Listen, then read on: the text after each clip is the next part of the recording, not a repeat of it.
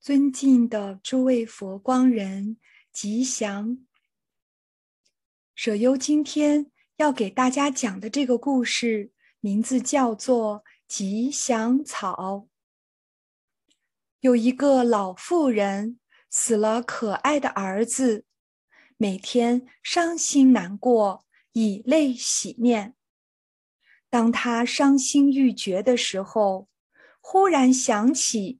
佛陀是世上唯一可以帮助他救活孩子的人，于是满怀希望的去拜访佛陀。老妇人见了慈悲的佛陀，仿佛溺水的人找到舟筏，长跪哀求佛陀：“佛陀，听说您是人世间。”神通广大的慈父，能够帮助众生解决一切的困难。我有一个可爱的孩子，不幸死了，请求您救活他。如果您救活了我的孩子，我将成为您的弟子，护持佛教。如果您救不活我的孩子，我就不信仰您的教义。佛陀听了老妇人无理的要求之后，不但不认为老妇人不恭敬，反而慈祥的对她说：“世间上有一种药草，叫吉祥草。如果你能找到一颗，给你的孩子食用，一定能够。”起死回生。老妇人听说世上还有如此奇异的药草，可以救活自己的孩子，迫不及待地问：“请问佛陀，哪里有吉祥草呢？”这种吉祥草生长在没有死过人的家里，你赶快去找吧。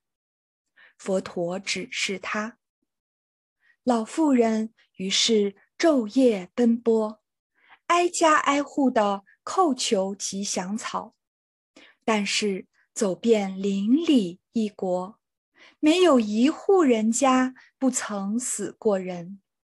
老妇人于是陷入绝望痛苦的深渊中。突然，她觉悟到。